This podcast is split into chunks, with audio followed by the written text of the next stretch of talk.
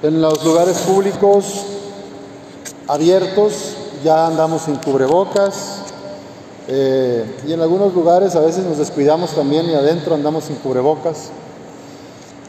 Sin embargo, la pandemia continúa y más que la pandemia, lo que continúa tristemente en este país es la violencia del narcotráfico, las extorsiones telefónicas, los robos a casa habitación, la delincuencia organizada, la delincuencia común. ¿Quién de sus familias no ha sido víctima de algún acto delictivo en los últimos cinco años? Si yo les pregunto, yo creo que casi la mitad levantaría la mano o más de algún conocido que le ha pasado algo. El Cordero de Dios, Jesucristo, que aparece en el Apocalipsis, en este texto de San Juan, es el que está a la cabeza. Y si nosotros siguiéramos a Jesús y lo tuviéramos en el centro de nuestras vidas, quizá el mundo no estaría patas para arriba como lo tenemos hoy. Muchos hombres y mujeres que se integran a la iglesia en algún servicio perseveran, aunque parece que no hay pesca, aunque parece que no hay frutos, continúan año tras año y siguen en la barca de Pedro en la iglesia, haciendo lo mejor que pueden.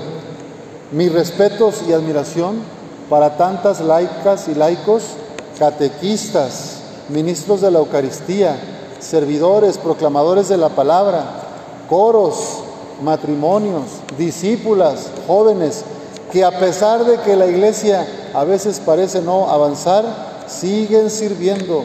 Ayer yo estuve muy contento viendo que en todos los centros de la parroquia había juegos y actividades por el Día del Niño.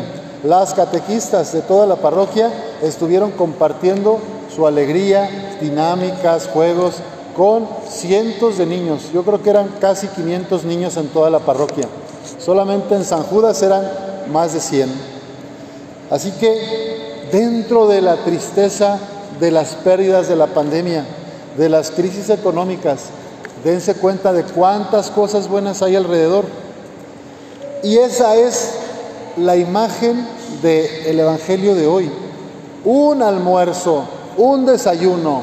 Jesús les prepara a sus amigos un rico pescado a las brasas en el pan. Pero fíjense que es después del trabajo.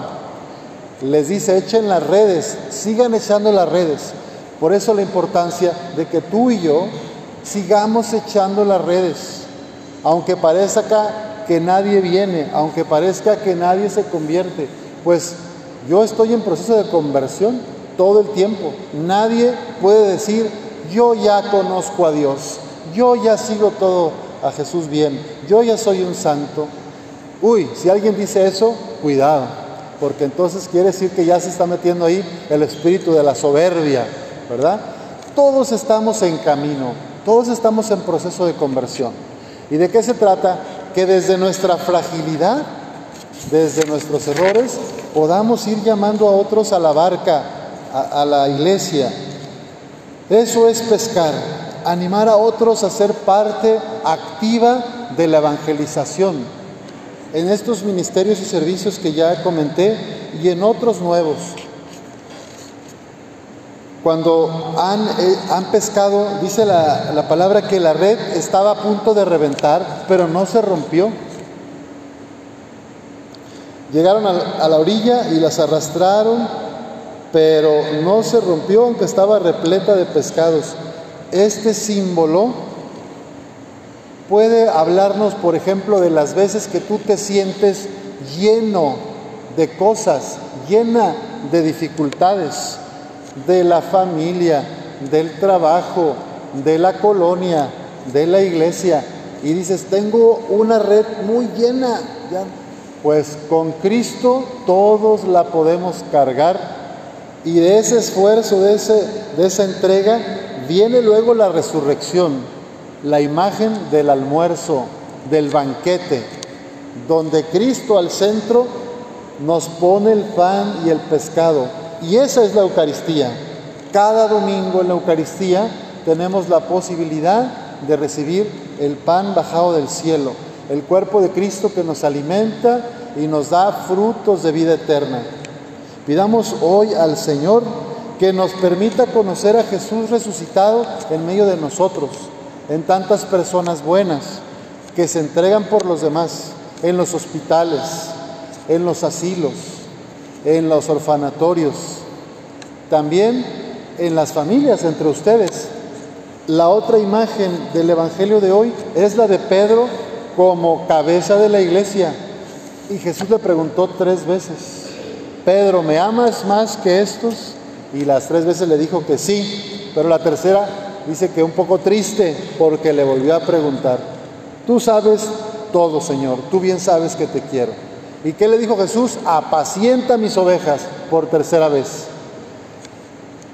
Jesús está restaurando a Pedro. Después de que lo negó tres veces, tres veces le vuelve a decir, yo sé que tú me amas y te lo pregunto. Y con eso lo pone al frente de la iglesia.